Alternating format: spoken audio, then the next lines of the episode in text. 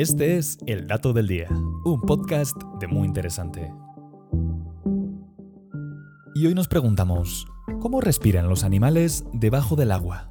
Es obvio que los peces, las medusas, las estrellas de mar, las almejas, las langostas pueden respirar en el agua, pero ¿sabías que su truco está en obtener el oxígeno del agua y no del aire? Hace cientos de millones de años, los antepasados lejanos de los humanos y de todos los animales vertebrados tenían la habilidad de respirar en el agua, pero se fue perdiendo después de que las primeras criaturas que respiraban aire comenzaron a vivir en tierra firme de forma permanente. Resulta que hay mucho oxígeno disuelto en la mayoría de los mares, lagos y ríos del planeta. Aunque nuestros pulmones no están preparados para recogerlo, los habitantes acuáticos desarrollaron sus propios mecanismos para conseguirlo. Algunos, como las medusas, utilizan un método muy antiguo llamado difusión que consiste en absorber el oxígeno directamente a través de la piel. Además, tienen una cavidad gastrovascular dentro de su cuerpo que les sirve para gestionar el oxígeno y dióxido de carbono en su organismo.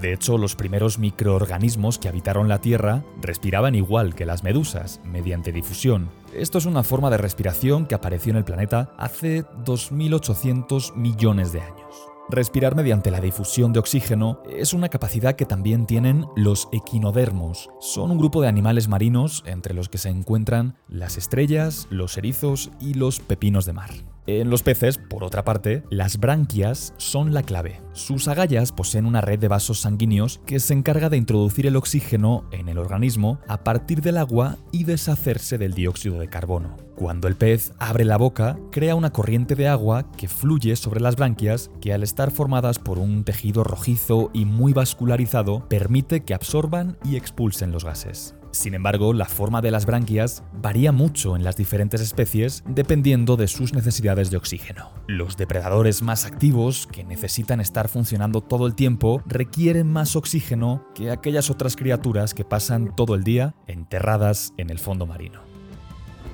Y este fue el dato del día. No olvides suscribirte a nuestro podcast y seguir todos nuestros contenidos en muyinteresante.com.mx. Hasta la próxima.